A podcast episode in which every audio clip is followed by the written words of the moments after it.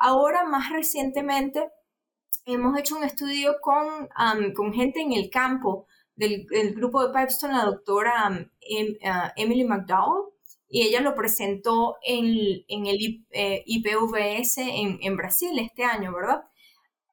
y vemos que en el campo, en las condiciones que, que estábamos describiendo en ese estudio, puede durar un poquito más esa, esa persistencia, ¿sabes? Entonces, yo creo que la lección aquí, lo que nosotros hemos aprendido es que creemos que dure ocho meses, ¿verdad? Pero claro, no está escrito en piedra eso. Eso puede variar un poquito, quizá dependiendo de la cepa, quizá dependiendo de la dosis de infección de, de las hembras que, que tengas, quizá de, de, otras interacciones que hayan tenido esos animales. Entonces, bueno, los ocho meses lo tomamos como una referencia, pero sabiendo que puede variar un poquito porque hay muchas, muchos factores que pueden influenciar esa persistencia.